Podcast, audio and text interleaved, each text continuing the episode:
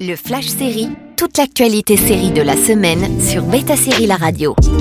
Bonjour à tous, cette semaine laisse clairement un goût amer et les nouvelles du monde des séries peuvent sembler anodines, mais on continue de vous relayer ces news.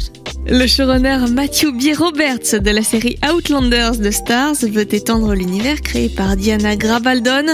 En effet, il penche sur un script pour une série préquelle à Outlander dont la saison 6 vient de démarrer. On ne sait pas encore à quelle période cette nouvelle série pourrait se dérouler, mais en 2013, son auteur avait sorti une nouvelle intitulée Virgins qui suivait la jeunesse de Jamie Fraser et de son beau-frère. Et d'ailleurs, le drame historique a été renouvelé pour une saison 7. Après 25 ans et 253 épisodes, le dessin animé Arthur vient de se terminer sur PBS. Pour ceux et celles qui ont connu ce célèbre Orictérope à lunettes, sachez qu'il est devenu auteur de romans illustrés.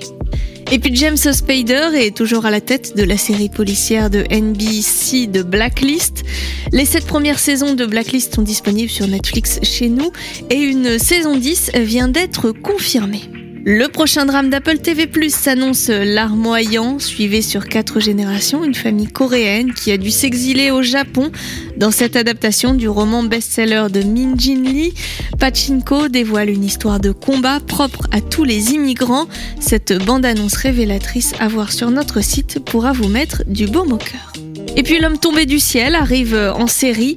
Après un film avec David Bowie, le roman L'homme tombé du ciel de Walter Travis sera adapté en série. Chivetel et Giofor reprend le rôle de David Bowie et sera accompagné de Naomi Harris.